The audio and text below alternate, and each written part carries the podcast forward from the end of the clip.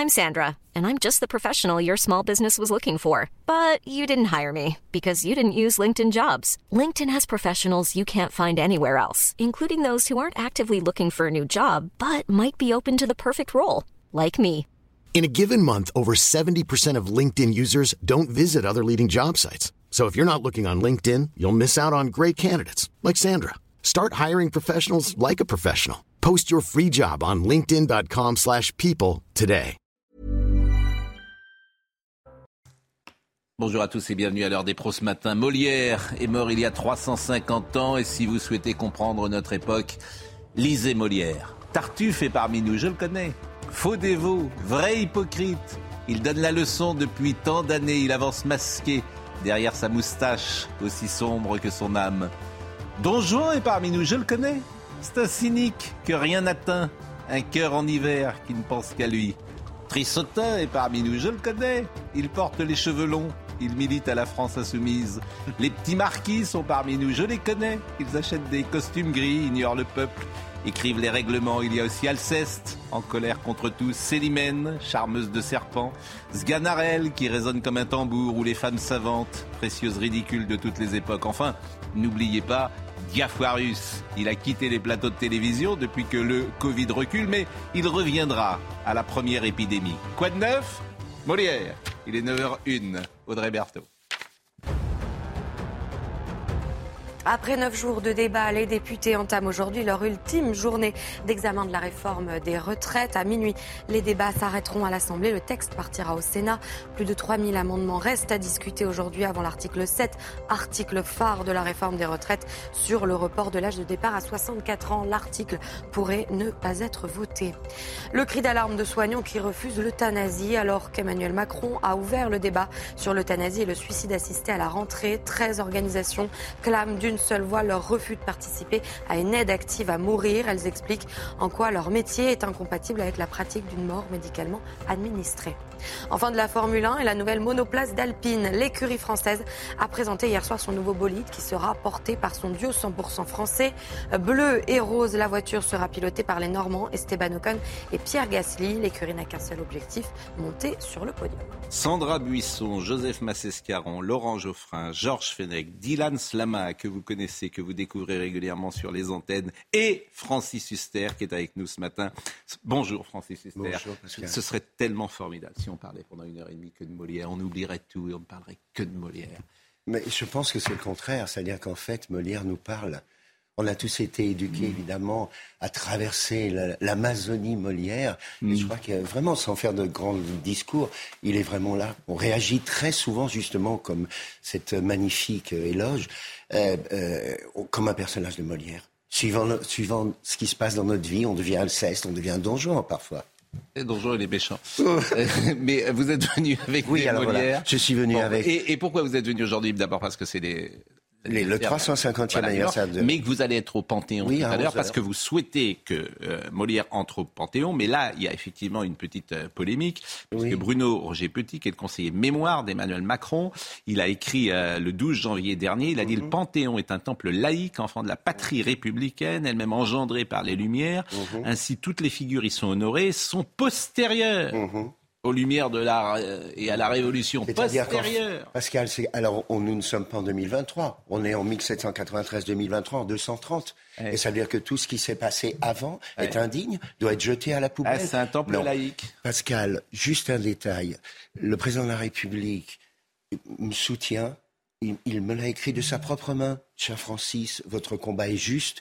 Tout le monde le sait. Ceux qui sont là-haut, les Jouvet, les Villars, les Planchons, les Roussillon, les Dux, etc., ils n'attendent que ça. Et ce matin, à 11 heures, Molière entrera au Panthéon. Voilà. Donc ça veut Et dire... vous serez avec qui à 11h Ah ben avec Molière, j'espère, vous verrez.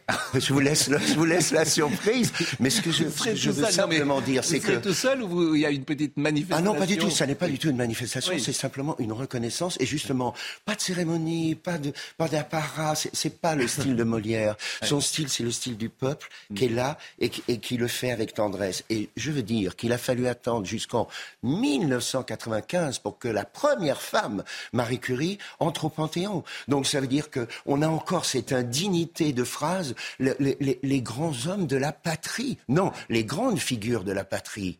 Voilà ce qu'on doit inscrire mm. sur, sur le Panthéon. Alors il n'y a aucun problème tout à l'heure les, milliers d'âmes qui sont là-haut, celles qui sont ici, feront. Mais je suis d'accord. Mais alors, quand il vous dit votre combat est juste, etc., ça veut dire qu'il n'est pas d'accord avec son conseiller euh, mémoire Mais est-ce que vous avez entendu le président de la République dire je ne suis pas d'accord que pour l'entrer de manière Non. Non, mais il est capable de vous dire que, ça et puis de dire que, voilà, en même temps. C'est ça, moi, il me fait peur. Moi, je connais le président de la République. Pascal, quand on entre, Pascal, quand on entre dans une église, le corps du Christ n'y est pas. Quand on entre dans une synagogue, le corps de Dieu n'y est pas. Quand on entre dans une mosquée, le corps du prophète n'y est pas. Alors on y entre pourquoi? Parce que c'est la maison de Dieu, la maison mm. du Christ, la maison du prophète. Donc, ça veut dire que le Panthéon, qui doit être la, la, célébration mm. des grandes légendes de la mm. France, Molière est à sa place et tout à l'heure, à 11h, il apprendra. On est tous d'accord euh, que Molière a évidemment sa place. Il y aurait cette règle du, avant.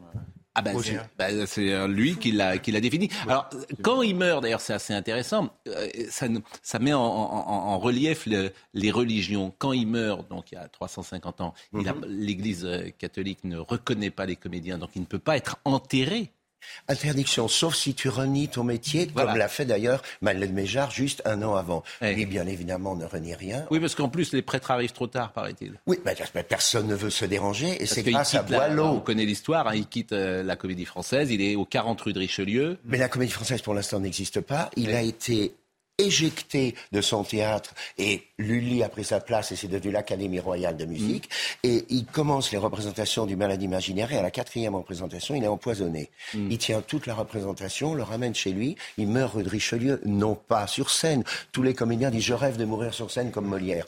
En fait, ce qui est extraordinaire, c'est que Boileau, donc, sachant très bien qu'on va jeter Molière à la fosse commune, se rend chez le roi, Personne ne peut fermer la porte à Boileau, c'est l'historiographe du roi. Mm. Racine a déjà été éjecté. Et Boileau confirme au roi, sire, vous ne pouvez pas jeter mm. à la fosse commune Molière, parce que Molière, c'est le comédien qui ne réapparaîtra jamais et qui est mort sur scène, c'est terminé. Mais Jean-Baptiste Poquelin, c'est cet homme qui est là, qui vient de mourir, chrétien, et qu'on va enterrer. Alors le roi accepte qu'on enterre effectivement en l'église Saint-Eustache. Finalement, on les déplace dans, puisqu'on est en pleine nuit avec les flambeaux, interdiction de la moindre prière, on les déplace dans l'annexe de l'église Saint-Eustache à 300 mètres.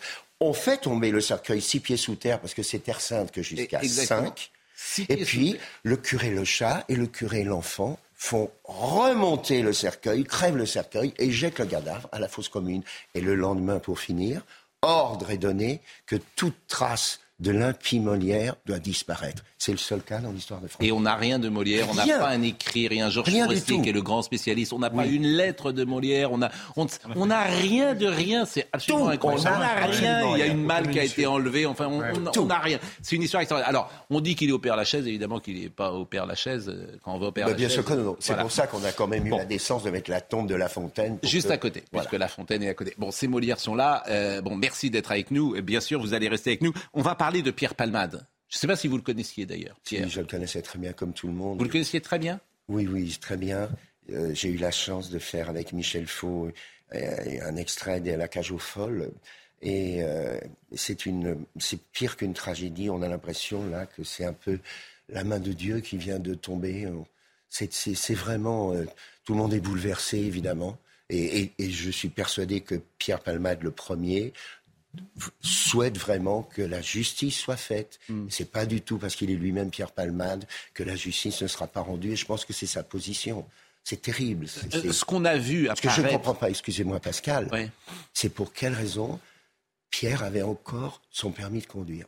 C'est ça que je ne comprends pas. J'ai posé la question hier. Mm. J'ai posé la question. voilà, c'est Je trouve incroyable qu'il ait son permis de conduire. Je comprends pas. Euh, on parle beaucoup de la cocaïne dans les milieux artistiques. Oui. Euh, est-ce que euh, c'était euh, répandu? Est-ce que ça l'est toujours? Est-ce que vous avez le sentiment que cette cocaïne, dans ces milieux-là particulièrement, est, répandue? Je suis très mal placé pour en répondre, puisque moi, c'est vraiment... bon, Rien, même pas une goutte d'alcool. Je, vomis immédiatement. Et, la seule fois où, j'ai pris de la coke, c'est aux États-Unis. J'étais à ce moment-là en histoire d'amour avec Geneviève Bujold. Et on a été dans, à côté de, de Geneviève Bujold qui jouait dans la Elle était magnifique dans Un autre ami, autre chance, le film de Lelouch. Et on va dans une soirée où il y a Scorsese, où il y a Lanza Minelli et tout le monde. Et finalement, il y en a qui prenaient de la coke. Moi, bien sûr, j'étais là de côté. Je parlais avec, sur Antonin Artaud avec Scorsese. Et puis je prends une tarte. Une, à la fin, Geneviève m'amène un bout de tarte. Et en fait, trois jours après, je me suis réveillé. Il y avait de la coke dedans. Je ne sais pas ce qui s'est passé pendant trois jours. Et puis on s'est séparés. Je suis parti. Bon, Geneviève Bujol, qui jouait, je le rappelle, dans La Corrigible avec Jean-Paul Belmondo, qui était merveilleuse, magnifique, et qui habite aux États-Unis d'ailleurs. Absolument, je crois habite aux États-unis. Bon, euh, donc c'est vraiment un, un mais, mais vous n'avez jamais joué avec, euh, vous avez joué avec Palmade? Non, jamais. Bon.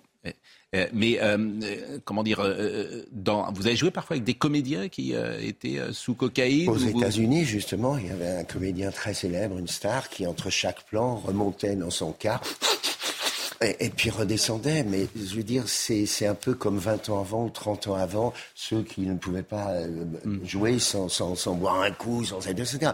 Mais quand la limite est dépassée, voilà, c'est pas mm. possible. Quelqu'un qui, qui a été pris dans cet état-là ne doit plus jamais avoir de permis. Hmm. Et puis ça va au-delà, effectivement. Alors, euh, c'est vrai qu'on parle beaucoup de Pierre Palmade. Parfois, cette famille qui est brisée. Voilà, c'est ça sur lequel euh, évidemment il faut parler, parce que le public parfois peut nous reprocher de mettre euh, les projecteurs sur Pierre Palmade et d'oublier le drame que vit cette famille. Et quand je parlais de Dieu, c'est simplement incroyable parce que, d'après tout ce qu'on nous a dit, le, beau-frère devait prendre une autre route. Et c'est parce qu'elle était enceinte qu'il a voulu éviter les dos d'âne et qu'il a malheureusement pris cette route droite, est-ce que ce n'est pas la signature que tout était écrit?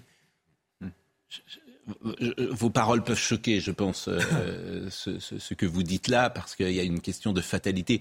Euh, non, ce n'était pas écrit. Bah, c'est-à-dire que la responsabilité, c'est pas Dieu, c'est euh, Pierre Palmade, si vous. ah, si on ne croit pas en Dieu, bien sûr, mais de toute façon, Dieu ou pas Dieu, la responsabilité est à 100% sur Pierre Palmade. C'est en cela que ça évidemment. peut euh, choquer ceux qui nous écoutent. Comment, comment pouvoir encore conduire Parce que si on exclut toujours sa propre responsabilité sur ce qu'on fait. Ah non, non, non, personne ne l'exclut. C'est la fin du débat. Non, non, absolument. Comment pas. Voilà, non, non, non, non, c'est pas du tout. Euh, donc, donc Je, me permets simplement de, de dire ça. Alors, restez évidemment avec nous parce que j'ai un extrait à vous montrer. Ah. Avant que, mais pas tout de suite. Ah un extrait parce que vous avez, vous l'avez joué combien de fois Donjon Oh là là, plus de 300 fois. Oui, mais euh, dans des moments différents. Dans des moments différents. Moi, je vous ai vu avec Jacques Weber en 80. Oui, et Fanny Ardant, Isabelle Nanty, Jacques Piesser, oui, Ouais, et manifestement en 79, vous l'aviez joué aussi, oui. avec Jean-Luc Boutet dans une. Oui, absolument. Et on a un extrait. Et Patrice Carbarat. vous n'avez pas changé. J'ai pas changé, on va Pas du tout. Hein. bon. Mais euh, donc la transition est toujours rude et euh, Sandra Buisson, euh, puisque vous suivez le dossier Palmade pour nous avec Noémie Schulz, avec, Amiri, avec Amaury Bucco, à l'heure à laquelle je parle, il est 9h12, est-ce que Pierre Palmade est toujours en garde à vue? Pour l'instant, on n'a pas d'informations en sens contraire. La garde à vue, au maximum, peut durer jusqu'à 14 heures, même 2 heures moins 5 plus précisément cet après-midi. Euh, celle du premier euh, passager interpellé, euh, elle a pris fin techniquement puisqu'il a été interpellé à 6h40 il y a deux jours. On va savoir dans les heures qui viennent les suites judiciaires qui pourraient le, concerner. Et puis celle du deuxième passager qui s'est livré, elle peut durer au maximum jusqu'à la fin d'après-midi. Est-ce qu'on sait ce qu'il a dit? Alors on sait quelques, échanges qu'il a eus avec les policiers, et pas tout bien sûr, puisqu'il a été auditionné plusieurs heures.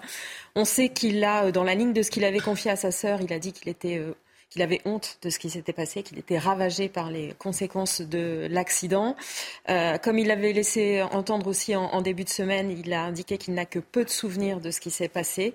Il a reconnu avoir pris euh, de la cocaïne. Hein. vous le savez, une importante dose de cocaïne a été retrouvée dans, son organisme, donc avant euh, de monter dans, cette voiture. Et puis on a la position, la défense de, l'homme qui a été interpellé à, Clichy, qui lui a indiqué qu'il dormait au moment de l'accident. Euh, qu'est-ce qui va se passer ces prochaines heures?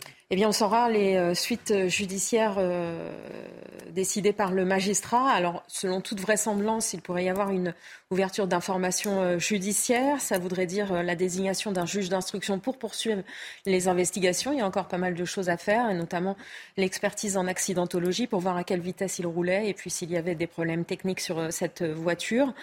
Ça veut dire qu'il y aurait une éventuelle mise en examen pour l'un ou pour les trois suspects. S'ils sont mis en examen, c'est un juge des libertés et de la détention qui décidera s'ils sont laissés libres, euh, sans contrainte, libres sous contrôle judiciaire ou placés euh, en détention euh, provisoire. On saura aussi dans la journée quelles sont les qualifications qui seront retenues. Vous savez que si l'autopsie de l'enfant que portait la femme enceinte a pu être effectuée, à ce moment-là, on saura si mmh. l'homicide involontaire est retenu ou non. Et l'autre choix possible, c'est de continuer en enquête préliminaire c'est le magistrat qui va nous dire ça dans la journée. on le disait hier avec Georges Fenech, et puis on va poser également la question à Dylan Slama, qui est avocat. Les conditions de la détention euh, provisoire sont très réglementées en France? On peut, on peut, pour essayer de schématiser, il y a à peu près trois critères pour placer une personne en détention provisoire. Soit on estime qu'on a peur que la personne prenne la fuite et donc qu'elle ne comparaisse pas à ses convocations. À ce moment-là, souvent c'est pour des sans-papiers ou des personnes qui vivent à l'étranger, on peut les placer en détention. Deuxième critère, c'est si on estime qu'il peut y avoir un risque de renouvellement des faits. Là, on regarde le casier judiciaire, on regarde éventuellement euh, le propre positionnement de l'individu, est-ce qu'il a compris, est-ce qu'il y a une prise de conscience? Et là, manifestement, il a déjà été condamné. Alors, on peut aussi regarder. de stupéfiant. Alors, Donc là, on entre dans ce critère-là. On pourrait rentrer dans ce critère, mais on regarde l'ancienneté des faits, on regarde est-ce que c'était pour usage, est-ce que c'était pour euh, consommation, est-ce que il avait été condamné pour usage. Alors, j'ai pas cette information, mm. peut-être, mais, mm. mais il, faut, il faut voir si c'est ancien. Si jamais il a été condamné euh, il y a 30 ans parce que euh, mm. euh, dans une fête, il avait, c'est pas la même chose que si jamais c'était il y a 6 mois déjà sur la route. Donc ça, c'est le deuxième critère. Et le troisième critère, c'est le risque de nuisance à l'enquête. Ça veut dire on peut se dire on a peur qu'il aille parler à des témoins pour essayer mm. d'opérer une concertation frauduleuse. On a peur, on a peur qu'il aille faire disparaître des preuves dans des lieux qui n'ont pas encore été perquisitionnés. Donc ça, c'est les trois critères principaux. Et j'ajouterai dans ce cas-là un peu précis, il y a une chose qui peut être prise en compte, c'est l'état de santé de Pierre Palmade. Oui, puis il y a un quatrième critère, c'est de protéger peut-être lui. C'est-à-dire que si euh, aujourd'hui il est euh, dans la nature entre guillemets, euh, il peut être. Alors, c'est un cas de figure, vous avez raison, mais qui est extrêmement rarement retenu par les magistrats en disant pour protéger l'individu. Mais alors, il n'y a plus du tout l'ordre public, ça n'existe plus alors Le trouble ordre public, ça existe, mais c'est simplement pour les affaires criminelles. Oui. on est ah sur du délictuel. Georges Fenech. Ah vous avez bien compris, en réalité, que la détention provisoire n'est pas une sanction. Ce n'est pas une pré-sanction. Non, mais il faut quand même le rappeler. En même temps, l'opinion publique la vit comme ça, ou parfois la réclame. C'est pour ça que je tiens à préciser que si cet après-midi euh, Pierre Palmade est placé sous un contrôle judiciaire avec obligation de soins, ça ne veut pas dire qu'il échappera à la prison lorsque le jugement arrivera. Hmm. C'est à ce moment-là que la condamnation sera prononcée. La détention provisoire est l'exception de l'exception de l'exception. C'est quand on ne peut pas faire autrement. Il y a déjà 20% de nos détenus qui sont en détention provisoire dans nos prisons françaises, ce qui est déjà beaucoup. Donc il ne faudra pas se fier à cette décision pour dire la justice est laxiste, c'est Pierre Palmade. Non, le juge traitera Pierre Palmade comme n'importe quel citoyen mm. Et il appréciera l'opportunité ou non d'une détention provisoire. Mais, mais, Pascal Pro a raison quand même, ce sera l'opinion va le, va le Et c'est pour ça qu'il faut marteler. journaliste d'expliquer qu'effectivement ce n'est pas une pré-peine, c'est à nous et c'est notre responsabilité de l'expliquer. Il faut expliquer cela. Oui, mais hmm. j'entends tout ce que vous dites, mais euh, vous savez bien que euh, le, public ne perçoit pas euh, les informations de cette manière. Mais il y a une autre chose, moi, qui m'intéresse, c'est ce que vous avez dit tout à l'heure, qui peut aussi jouer. Vous avez parlé d'une personne qui est sans papier, euh, peut être euh, incarcéré. Là, dans ce dossier, donc il y a une personne qui est en situation irrégulière. Donc cette personne, la probabilité qu'elle soit incarcérée pèse sur ce dossier. Oui, alors il faudrait. Donc si cette personne est incarcérée, j'ai envie de dire euh, par ricochet, le juge se dira incarcérer ce témoin et ne pas incarcérer Pierre Palmade peut paraître surprenant au regard de cette opinion publique qui ne devrait pas être présente, mais qui est quand même là sur les dossiers. Est-ce que mon raisonnement est juste? Alors, Ce que je corrigerai, c'est que vous avez dit témoin. S'il est incarcéré, c'est qu'il n'est pas témoin, c'est qu'il est mis en examen et mis en lui examen. reproche des faits. Oui, mais, non, mais déjà, lui, il est, euh, euh, pardonnez-moi, il est en situation irrégulière. Oui, oui, mais aujourd'hui... Donc, qu'est-ce que vous faites d'une question d'une personne irrégulière Au-delà de ce ah qui bah. s'est passé, il doit déjà être Euh, on peut, lui notifier une OQTF, mais c'est plus de l'ordre du pénal. Là, on sort complètement de ce champ-là. On peut lui notifier une OQTF, mais ça se fait à ce moment-là, il y a, il y a des recours, juge administratif. ça dépend quel c'est est Ah, de en tout cas, je vous pose la question puisque je n'en sais rien. Non, non, mais je vous dis, c'est Oui. deux ordres judiciaires très différents. Alors on peut effectivement, non pas le poursuivre, mais lui notifier une OQTF pour qu'il quitte le territoire, si jamais il est simple témoin et pas mis en examen. Oui, mais s'il est mis en examen pour non-assistance à Oui. personne en danger et qu'il est en situation irrégulière, la probabilité qu'il soit incarcéré avec ces deux éléments Elle est, est, grande. Elle est, elle est plus importante, sauf Elle s'il ce qu'on appelle des garanties de représentation. Ça veut dire qu'il peut justifier d'un domicile, voire d'un travail, etc. Par contre, juste que- ce que je voudrais dire, c'est qu'on parle beaucoup euh, du risque de, de faveur qui pourrait peser sur Pierre Palmade. Ouais. Moi, honnêtement, je m'inquiète que la médiatisation pèse en sa défaveur. Euh, et, et je, je sais, alors vous allez peut-être me dire que c'est inaudible, etc., mais je donne un exemple très concret. Euh, il y a eu des perquisitions et il y a eu une deuxième enquête dans cette affaire sur l'affaire de stupéfiants. C'est exceptionnel en matière d'accident de la route. Quand il y a un accident de la route, on ne va pas perquisitionner les individus. Monsieur Sama, Donc- vous avez raison, mais c'est ce qu'on appelle la rançon de la gloire. Euh, Oui, oui. Quand tu es connu et que tout va bien, tu en tires des bénéfices. Mais quand tout va mal, euh, par définition, tu en tires euh, effectivement. Ça, c'est euh, pas dans la plus- loi. Nous devons, Oui, mais- Non mais voyez, attendez, on- c'est plus exposé au Oui. grand public. La chute est exposée voyez, au grand public. on, parle, plus on faire parle de la- Molière, on parle de Molière, il y a une espèce de Nous renversement devons de la faire phrase de la Fontaine. Nous devons faire la distinction. Sur les jugements, il est indiqué quoi Au nom du peuple français. Hmm. Hein? La justice, elle est rendue au nom du peuple français, à ne pas confondre avec une justice d'opinion. Oui, Ça n'a rien à voir. J'entends bien.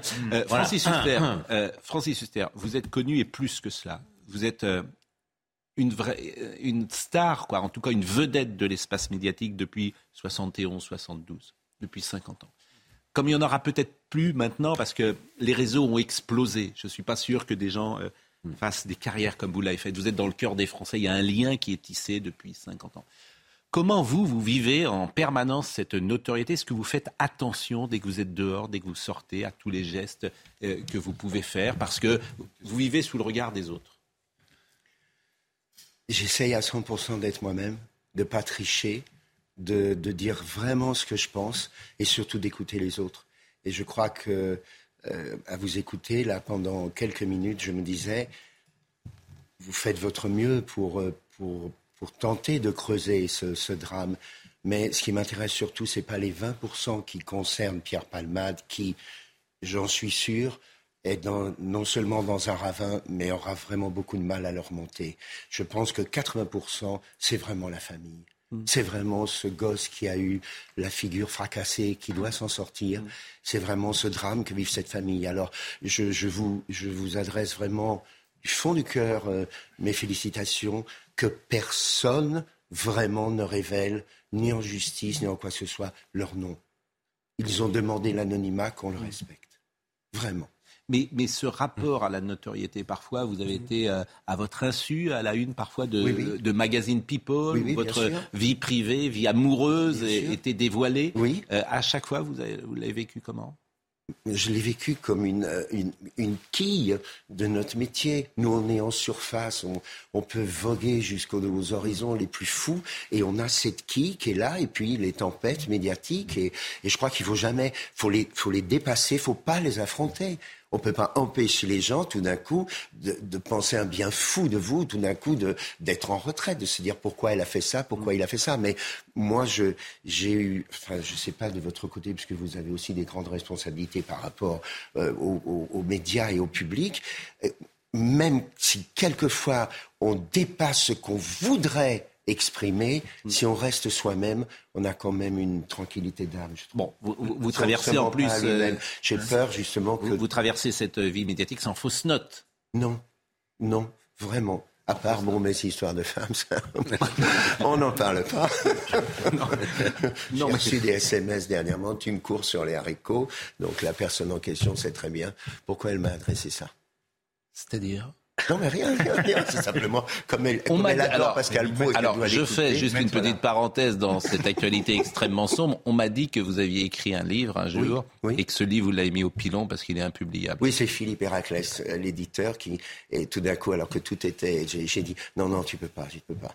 Parce que justement, c'était rentrer, non pas dans la vie privée de, des femmes que j'aimais, mais, mais tout ramener à moi. Et ça, c'est insupportable. Je sais très bien que, je ne sais pas de votre côté, quand on, quand on affirme, euh, vraiment, on a l'impression qu'on veut donner des leçons et tout. Et d'ailleurs, aujourd'hui, voilà, voilà comment je suis. Je suis pas en cravate et en costume. Je vous ai réveillé à 7h15. Je vous ai appelé quand même à 7h15 ce matin. Heureusement que c'est moi qui ai répondu. Et, et vous savez, et, et, et c'est Marine Lançon qui est avec nous.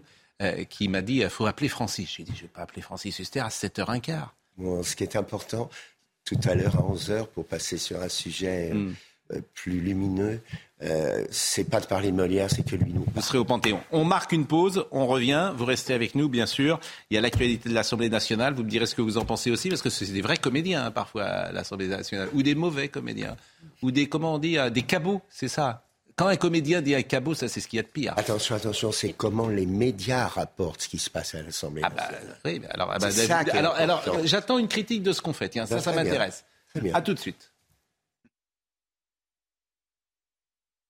Francis Huster, va, Francis Huster va rester encore quelques minutes avec nous parce qu'à 11h, il ira au Panthéon pour saluer la mémoire de Molière. Mais avant cela, Audrey Berthaud.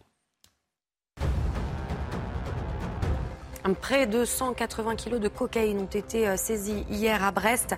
La drogue se trouvait dans la coque d'un cargo arrivé quelques heures plus tôt du Brésil. Le bateau de 230 mètres de long transportait du soja. Une enquête de la section de recherche de la gendarmerie maritime est en cours. Le procès de la rue Erlanger, l'accusée est attendue à la barre aujourd'hui. Elle doit s'exprimer ce matin. Essia Boulares, 44 ans, va être entendue sur les faits. Elle est accusée d'avoir mis le feu au deuxième étage de son immeuble après un différend avec un voisin. Avait fait 10 euh, morts et des dizaines de blessés. Enfin, Florent Pagny est de retour après euh, plusieurs mois de combat contre son cancer des poumons. Le chanteur va mieux, il revient sur le devant de la scène avec euh, cette chanson que vous entendez derrière moi en duo avec Kenji Girac. Elle s'appelle Encore. Le clip a été tourné sur les terres de Florent Pagny en Patagonie. Francis Huster est donc là avec nous et je voulais vous montrer une archive. On aime bien vous montrer des archives. On est en 1979. Euh, vous êtes euh, encore un jeune comédien, vous allez jouer Don Juan à la Comédie Française. Mhm. Parce que vous êtes encore à la Comédie Française en 1979.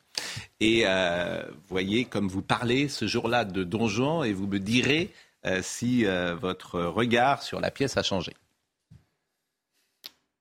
Tout le monde a son Don Juan. Pour les uns, le personnage est un homme mûr, de 45, 50 ans, qui a des ambitions philosophiques, métaphysiques, mystiques. Pour les autres, euh, c'est un jeune noble, euh, arrogant, libertin, qui est puni et frappé par Dieu. Si je te disais le nom de toutes celles qu'il a épousées en divers lieux, ce serait un chapitre à durer jusqu'au soir. La pièce est construite bizarrement puisque la première partie de l'œuvre, les trois premiers actes, sont très molièresques dans la tradition de Molière, avec euh, des personnages qui viennent se présenter, des figures différentes, de la cocasserie, de la virtuosité technique. Et puis, tout d'un coup, au quatrième acte et au cinquième acte, on verse dans une pièce totalement différente, soit noire, sombre, délicate, mystérieuse. C'est justement à cause de cet antagonisme entre les deux parties de la pièce que jamais les gens ne tombent d'accord sur Don Juan. Et vous êtes tombé d'accord maintenant sur Don Juan J'ai complètement changé de, de, point de vue. Je pense que c'est un héros, un héros du mal. C'est-à-dire que cette ordure vraiment qui tue les maris pour prendre leurs femmes, qui les baise, qui les jette, qui fout le camp. Un salopard, c'est lui, c'est ça le coup de génie de Molière, qui va défier Dieu. C'est le seul qui dit Dieu n'existe pas. Si tu existes, alors viens. Viens te battre avec le pire des humains. Et Dieu existe et le foudroie. Et je crois que au fur et à mesure de notre vie, on passe par plusieurs, nous-mêmes, par plusieurs donjons. Et chez les femmes, c'est pareil aussi. On n'est en fait jamais la même personne. C'est ça qui est beau avec lui. C'est qu'on finit par être soi-même. Ça fait deux, fois que vous faites référence euh, à Dieu. Oui. Euh, oui. Vous avez eu un appel euh, ah bah, dernier Je pense justement, c'est le, c'est le Molière de Robert Hirsch dans, dans Le Misanthrope. Et il me l'a, il me l'a confié après son décès en héritage. Je, l'avais mis en scène là-dedans, Robert. Et je, pour moi, c'est le dieu Molière. C'est-à-dire que il n'a pas levé la tête vers le ciel. Il, il, il a fait que nous regarder nous. Est vraiment, c'est tellement moderne. C'est pas du tout un classique. Il nous appartient. Bon, sur le Panthéon, juste un mot Oui. parce que euh, on me dit euh, sur les entrées au Panthéon, la règle est posée depuis le début du Panthéon. Sa création est liée à la Révolution et celles et ceux qui y entrent doivent œuvrer à la construction de l'idéal républicain. Oui. C'est pour cela que Victor Hugo est admis au lendemain de sa mort en 85, Mhm. 1885. Principe confirmé par le rapport euh, Belaval sur la vocation du Mhm. Panthéon. Le 10 octobre 2013, au président de la République, Philippe Belaval était alors président du Centre des Monuments Nationaux et aujourd'hui il est conseiller culture du président. Mais c'est bien un juste combat que de vouloir défendre l'œuvre de Molière, évidemment, me disent ce conseiller euh, proche de euh, Emmanuel Macron, sans doute. Et durant la campagne euh, 2022, ajoute-t-il, seule Valérie Pécresse a porté la demande d'entrée Oui, au oui. Panthéon. De Mais le Conseil de. Paris, à l'unanimité, a voté Oui. pour l'entrée de Molière. Ah oui, mais le Conseil de Paris- 77, non, mais 60, plaider ah, mais une exception. 77% des, Bon. des- des Français interrogés sur 70 000. La, la simple chose, nous ne sommes pas en République française. Notre pays, c'est la France. La République française est un gouvernement. L'empire de Napoléon et Napoléon III est un gouvernement. Les rois- la royauté est un gouvernement. Et, et la République s'honorera Mais même la, probablement. la République ne commence pas, ne commence pas, c'est ridicule, ne commence pas en Voilà. 1789. Mais voilà. Oui. Un des plus Ben, grands auteurs, un des plus grands auteurs de la théorie politique en France, qui s'appelle Jean Bodin, et qui Oui. a un livre fameux qui s'appelle La République. Exactement. Voilà. Donc, Alors je dois libérer, Oui. libérer français. Vous allez mettre. Alors il est venu. Avec quoi vous êtes venu Parce que Ah, ça, c'est mon Molière, le président des Molières, et Voilà. ça, c'est celui de Robert. Voilà. De Robert Hirsch. Robert. Allez, venez. Parce que je lui ai promis qu'il serait là pour l'entrée. Non, mais c'est immense comédien et vous allez le mettre dans votre sacoche. Vous pouvez taper euh, sur euh, les réseaux, euh, vous tapez Robert Hirsch, soirée de des Des adieux. Oui, puis soirée. Il y a- une quand il reçoit un hommage euh, pour les Molières, Du président Mitterrand. Oui, oui. Non, non, c'est quand il monte sur scène Oui, et qu'il reçoit un Molière, c'est Ah exceptionnel. La salle est debout, c'est vraiment formidable. Et puis il y a tellement de choses sur Robert Hirsch, mais il y a la soirée d'adieu euh, à la Comédie Française Ah de avec où il joue avec Isabelle Adjani, Ouais, évidemment, ouais, où il joue ouais, la cigale. La- et, la petite fourmi. fourmi. Et. C'est exceptionnel, c'est un document exceptionnel. Merci Francis Huster. Merci. Parce que vous apportez euh, un peu de légèreté à une actualité qui est extrêmement sombre. Et euh, avec Marie-Estelle Dupont, on va parler euh, bien sûr de ces addictions. Euh, on, on était hier avec euh, Monsieur Lovenstein qu'on écoutera dans une seconde. Simplement, on termine le dossier. Que risque-t-il? Est-ce qu'au vu de tout ce que nous avons dit et des éléments, vous êtes deux euh, personnalités du monde judiciaire, Georges Fenech et Monsieur Slama. Est-ce qu'à votre sens, euh, Pierre Panat sera incarcéré? Alors, euh, c'est c'est très difficile parce qu'on n'a que les aspects médiatiques du dossier, on n'a Oui. pas la totalité du dossier, on ne sait pas quel est le rôle, vous avez dit tout à l'heure, des témoins, est-ce qu'ils sont complices ou pas. Euh, c'est très compliqué. Moi, ce que je sais, c'est que se posera la question de la santé. Euh, Est-ce qu'il est en capacité Parce qu'on a mis 48 heures à dire que son état de santé était compatible avec une garde à vue. Euh, la détention, c'est autre chose que la garde à vue. Hein. C'est beaucoup plus coercitif. Mais il Donc, peut être dans un hôpital. euh, Oui, il peut être une unité fermée. Oui, mais alors c'est pas si fréquent que ça d'être directement incarcéré euh, quand on a un état de santé qui est très compliqué. Ouais. Euh, moi, je pense qu'il faudrait que la pression médiatique redescende. On a parlé de, de Molière euh, tout à l'heure. Vous avez dit que c'est la rançon de la gloire, le fait d'être plus dur. Euh, Il y a la phrase de La Fontaine, moi, qui fait écho. Vous savez, selon que vous soyez puissant ou, ou- ou faible, Ou misérable. la justice sera. Les jugements de cour, Voilà. Et, et- et ben là, vous voyez, ce qui est amusant, c'est que vous avez dit, enfin amusant, je mets des guillemets, c'est qu'il y a une espèce de renversement Ouais, aujourd'hui. Vous voyez, il y a une renversement de ça. Vous dites, bah, si on est plus dur aujourd'hui, c'est la rançon de la gloire. Moi, je pense Oui. qu'il faut faire attention à ça et que la rançon de la gloire, en termes judiciaires, devant des magistrats, ça n'existe pas. Georges Fenech. Moi, je ne m'aventurerai pas à faire un, un pronostic. Simplement, si on applique strictement euh, les critères de la détention provisoire, euh, Pierre Palma ne doit pas être placé en détention provisoire. Il devrait être placé sous contrôle judiciaire avec des obligations strictes, interdiction évidemment de conduire, les soins, enfin, toutes des obligations qui sont liées au contrôle judiciaire. Ce qui ne veut pas dire que lorsque viendra le moment du procès, dans 18 mois, dans deux ans, il encourt effectivement une peine ferme et lourde. Vous comprenez? Un dernier mot sur les Hmm. amis, parce que Eric Nolot disait euh, sur ce plateau, si j'étais son ami, je serais intervenu. Et on en a parlé hier matin euh, avec vous. J'ai reçu euh, le témoignage d'un de ses amis euh, qui euh, m'a permis d'ailleurs de lire ce que, je vous, euh, ce que je vais vous lire et ce que j'ai déjà lu hier soir. Si nous, ses amis proches, avons choisi de garder le silence, c'est que nous trouverions indécent vis-à-vis de cette pauvre famille de nous manifester et nous ne pensons aujourd'hui qu'à eux. Et par rapport aux propos d'Éric Nolot euh, cette semaine, qui sont faux, vous dire que nous avons déployé une énergie considérable pour aider Pierre dans tous les sens, en lui en parlant sans cesse, en l'emmenant en cure, en l'aidant, en le faisant travailler, en cherchant des solutions, même les plus dures pour lui. Il n'y a qu'un constat à faire, il est impossible d'aider quelqu'un contre son gré. Et en France, si nous ne sommes pas la famille, nous ne pouvons rien faire. Voilà, je voulais juste vous apporter cette précision. Et il me disait euh, au téléphone que le jour des 50 ans euh, de Pierre Palmade, ils sont allés à son domicile, quatre amis portant un gâteau. Et leur mission, les quatre, était de dire arrête, arrête, arrête. Et euh, Jean-Marie Bigard, sur le plateau de Cyril Hanouna, a dit la même chose. Écoutez-le.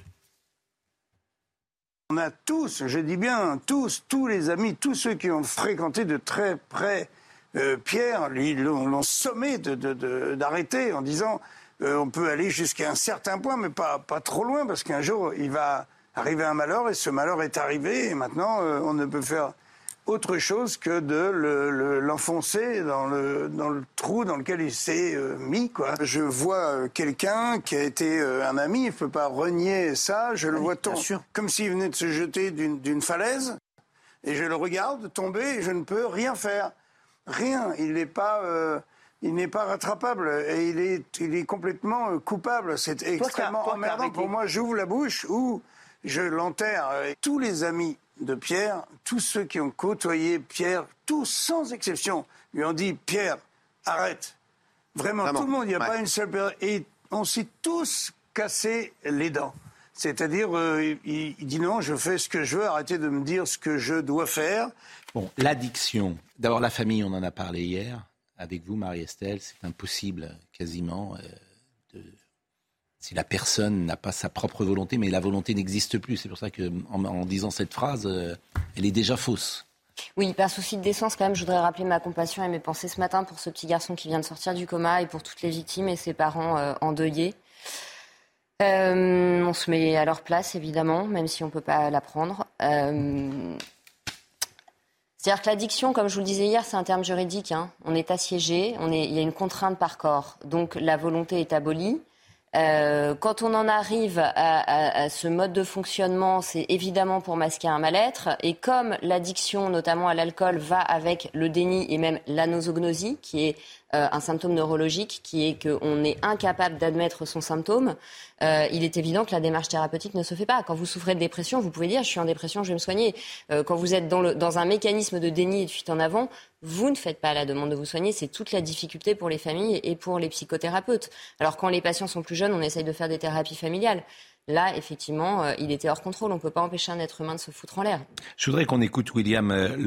Il est intervenu hier chez Laurence Ferrari et vraiment tout ce qu'il dit est, tout à fait remarquable.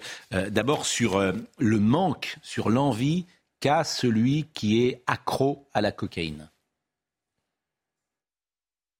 Le problème va plutôt être celui de ce qu'on appelle le craving, c'est-à-dire une fois qu'il y a une récupération quasiment dynamique, physiologique, l'envie de reconsommer. Là, le manque euh, ou le craving cocaïné, bah, il n'y a rien de physique réellement. Il y a l'envie folle de recommencer comme une pulsion. On essaye de travailler ça avec nos patients parce qu'on pense toujours que notre cerveau est très intelligent et nous dit des choses très compliquées pour commencer. Non, il dit euh, oh, tant pis, vas-y, euh, ou, ou, ou, parfois euh, c'est bien avec une fausse mémoire du plaisir, etc. C'est une fausse pub dans notre cerveau, mais comme une mauvaise petite musique. Vous voyez, parfois on a tous une chanson dans la tête dont on veut pas. C'est une sorte de réentrée en boucle. Et cette rentrée-là, bah, en fait, c'est le craving. Et du point de vue médicamenteux, comme du point de vue neurocognitif, psychologique, pour parler simple, on essaye de travailler contre ces contre-idées, contre-pulsions, contre-petites mhm. musiques dans la tête. Euh, Monsieur Lovenstein s'est également euh, prononcé sur la mémoire euh, la coque et l'amnésie. Et ça, ça m'intéresse, parce qu'évidemment, il va avoir euh, des discussions juridiques. Je voudrais qu'on l'écoute, et après, euh, je vous poserai deux ou trois questions précisément sur ce passage. S'il y avait une consommation modérée, par exemple, trois lignes de cocaïne, il est possible encore de mémoriser que les faits face empreinte.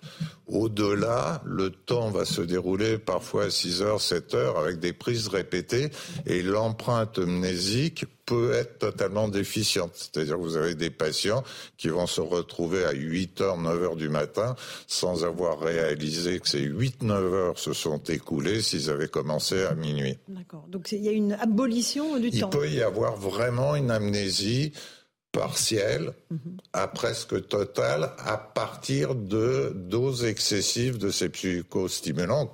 C'est le plus connu, le plus étudié, c'est avec la cocaïne.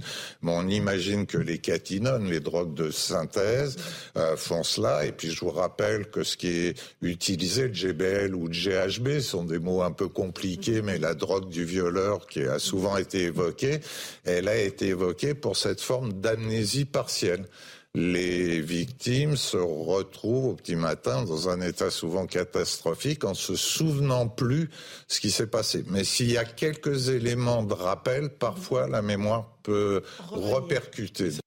C'est très important ce qu'il dit, je pense, pour le grand public qui ne connaît pas bien le, fonctionnement de la mémoire. La, la, mémoire à long terme n'est pas abolie, mais la mémoire épisodique, c'est-à-dire la capacité à former des souvenirs, est abolie.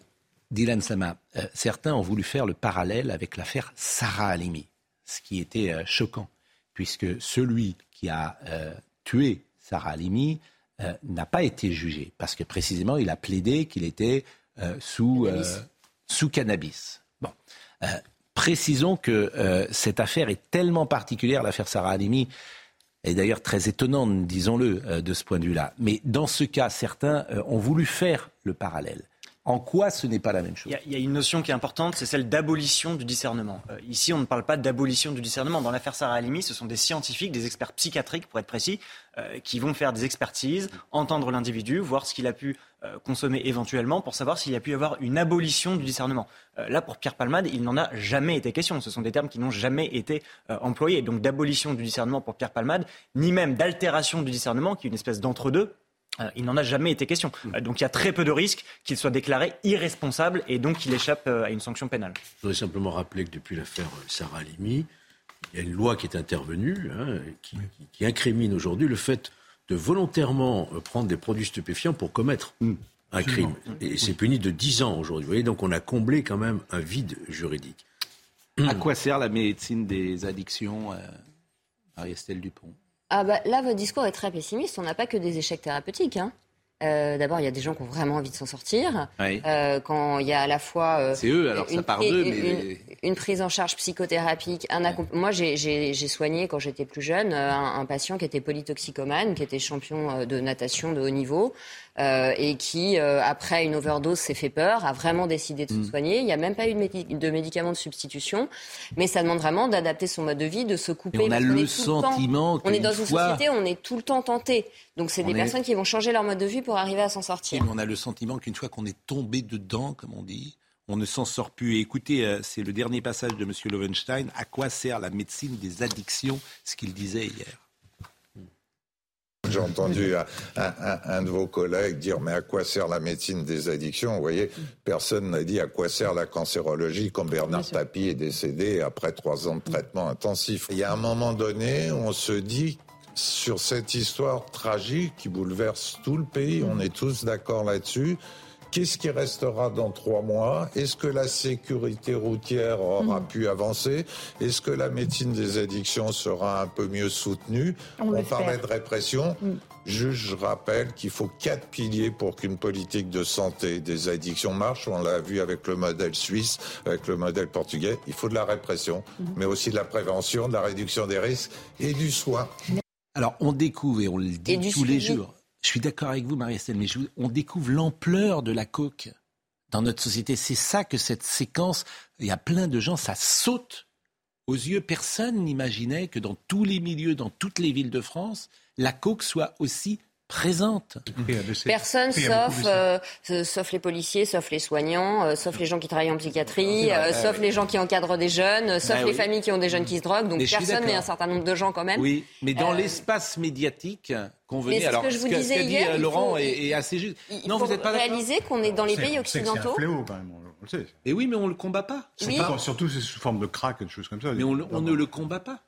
Bah, c'est interdit quand même. Le combat que sur on le arrête là, on, fait, on Mais- saisit des. mais on- on ne le- saisit Regardez des- la saisie qu'il y a eu trafics. hier. Mais sans, on ne le 80, combat essaye. pas. On ne le combat pas Ça- vraiment. non, ce que je, ce que je dis, c'est que ça a été pas. trop longtemps toléré dans des milieux éduqués. quoi. C'est- les gens disaient, c'est pas, c'est, comment dire, c'est festif, c'est drôle, Ouais, euh, ouais. Mais c'est, c'est une, c'est une toujours entra- présenté. une- une- Et c'est on toujours enfreint un règlement, mais c'est amusant, c'est excitant, etc. Oui, mais vous avez justice sûrement vu, même. pardonnez-moi, Oui, vous avez sûrement même. vu, pardonnez-moi, vous avez sûrement vu le film Babylone. Une personne qui va voir ce film Babylone où les gens sont enfarinés jusque-là et tout est présenté d'une manière festive. Je suis désolé, mais quand vous y allez, vous devez lutter. Alors, la Vous première devez scène, aussi on voit une lutter. personne qui, Vous devez- euh, Vous devez aussi lutter avec ça. On voit une personne dans la- cardiaque dans Mais moi, c'est ce que je disais hier.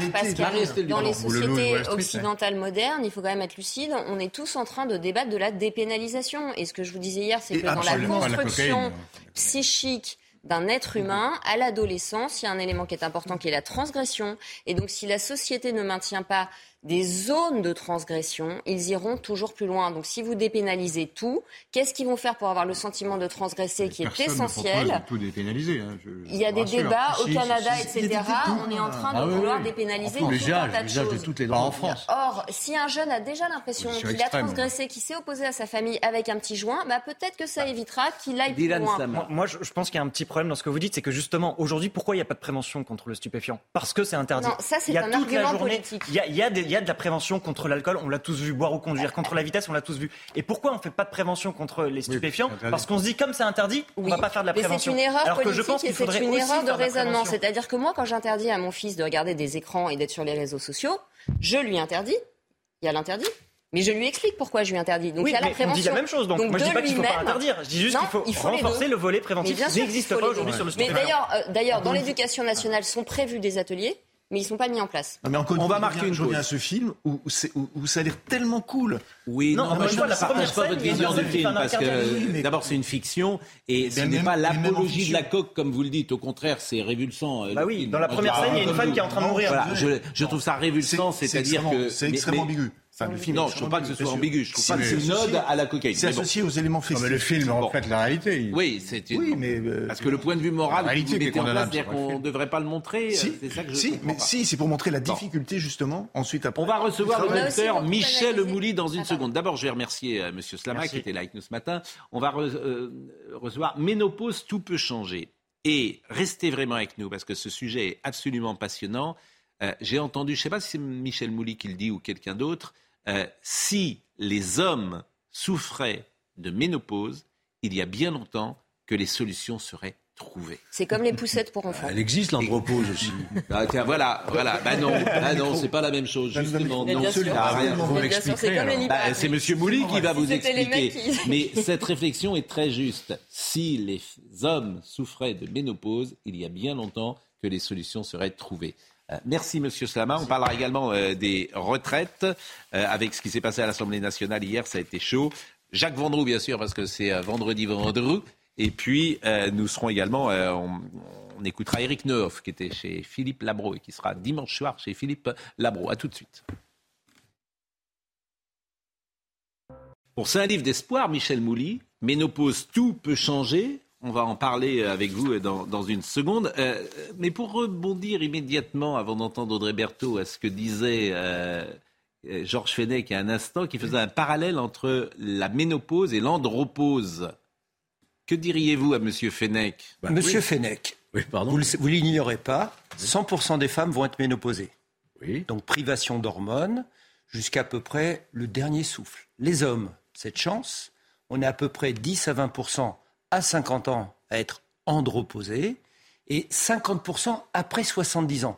Notre espérance de vie, 79 ans. Donc Mais la femme effets, souffre Sur les effets entre ménopause et andropause. identiques, Ah ben voilà. sauf qu'on les Ah. déplace. C'est-à-dire Voilà. qu'on perd de sa force, on perd de beaucoup. Marie-Estelle doit le savoir. On perd de son, de son, de sa musculature, de son dynamisme, dans de l'ostéoporose, dans tout ça. L'homme aussi, mais c'est décalé. Donc c'est la même chose finalement, mais c'est décalé. La mauvaise foi des gens sur ce plateau est sidérante. Je veux dire, ils disent c'est la même chose. Il y a juste 30 ans d'écart. Il dit c'est la même chose. Mais enfin, vous êtes. euh, Ah, on est c'est pas la même privilégiés, chose. bah oui. C'est pas la même chose d'a- d'avoir à 75 ans que dans. Comment Euh, C'est le même mal, mais décalé. Décalé. toutes les Alors- femmes seront ménopausées euh, de camp à camp, si j'ose dire? Alors, la ménopause, c'est entre 45 et 55 ans, avec un pic à 51 ans. Mais dès qu'elle est là, c'est l'arrêt de fonctionnement des ovaires. Et quand les ovaires s'arrêtent de travailler, c'est-à-dire qu'ils ne fabriquent plus ces œstrogènes, Hmm. eh bien la femme est en ménopause. Je ne veux plus entendre dire, on- enfin on n'aimerait plus entendre dire que la ménopause, moi je pose des questions, on me dit, euh, je demande combien de temps ça dure la ménopause, tiens. Ben, Ça dure le reste de la vie. quoi. Bravo. Mais j'ai beaucoup de gens, même à des hauts niveaux Ah placés, oui. qui me disent ça dure 4-5 Ah, ans. parce qu'ils confondent avec la préménopause. Non. Alors, Vous êtes ménopausé jusqu'à la fin de votre vie, ça revient plus. Exactement. Bon, Non, parce que- Audrey Berthaud, Audrey Berthaud, qui est une jeune femme et euh, qui va nous rappeler les titres. Et nous revenons.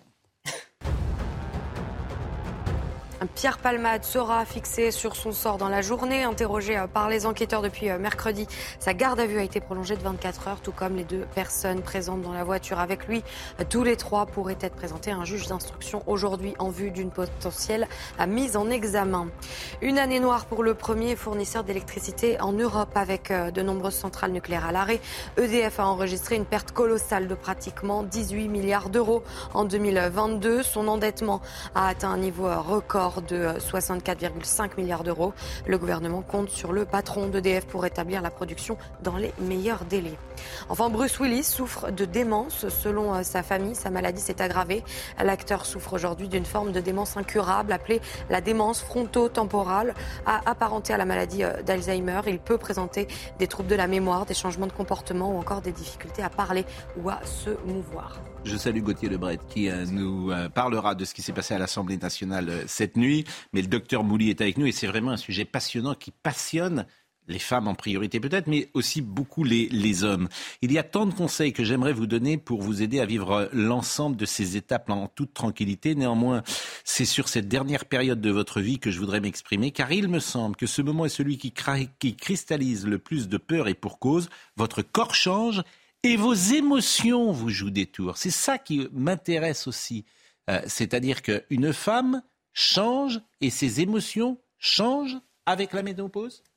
Alors ça commence déjà presque avant la ménopause par rapport à la préménopause où on a déjà une baisse des oestrogènes. Et on voit souvent des C'est femmes... quoi les oestrogènes? Pardonnez-moi un peu. C'est l'hormone de la femme, c'est l'hormone féminine. Autant pour l'homme, c'est la testostérone. Mm.